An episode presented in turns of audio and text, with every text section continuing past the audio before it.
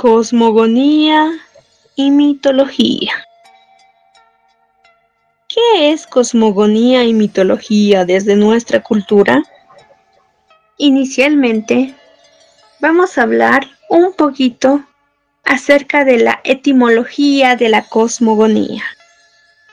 La palabra cosmogonía proviene del origen griego, etimológico, cosmo, universo, y gonos, origen, que en síntesis nos quiere decir que es el origen del universo, la cosmogonía.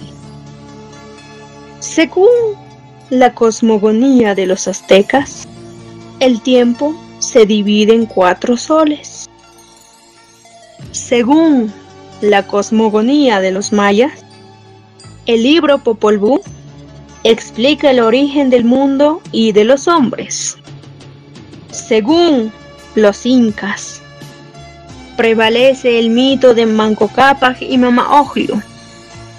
El mito, según nuestra cultura, habla del cuidador de las minas, que es el tío, el diablo convertido en tío.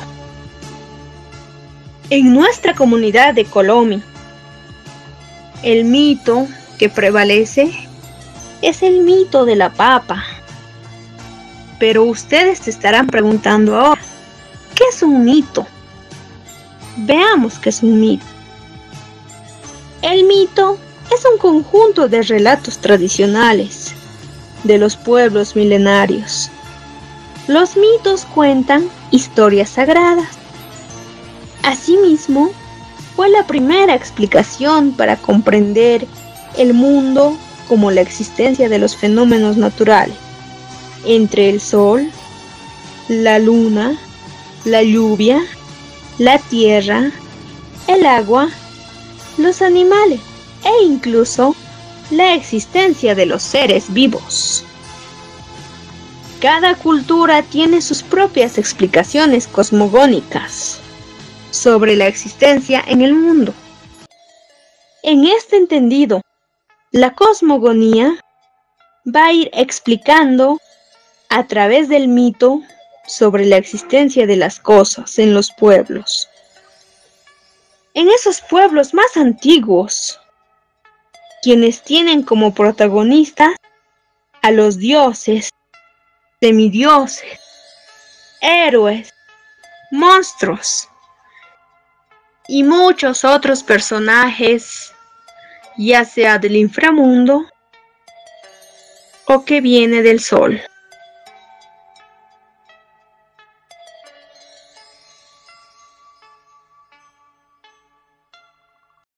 Bueno, seguramente cuando la cuarentena se decretó, no corrimos a comprar autos, celulares, prendas de vestir, cosas materiales, sino fuimos a comprar verduras, papa, arroz, frutas y entre otros. Ahora nos damos cuenta que si el campo no produce, la ciudad no come. Bueno, seguramente cuando la cuarentena se decretó, no corrimos a comprar autos, celulares, prendas de vestir, cosas materiales, sino fuimos a comprar verduras, papa, arroz, frutas y entre otros. Ahora nos damos cuenta que si el campo no produce, la ciudad no come.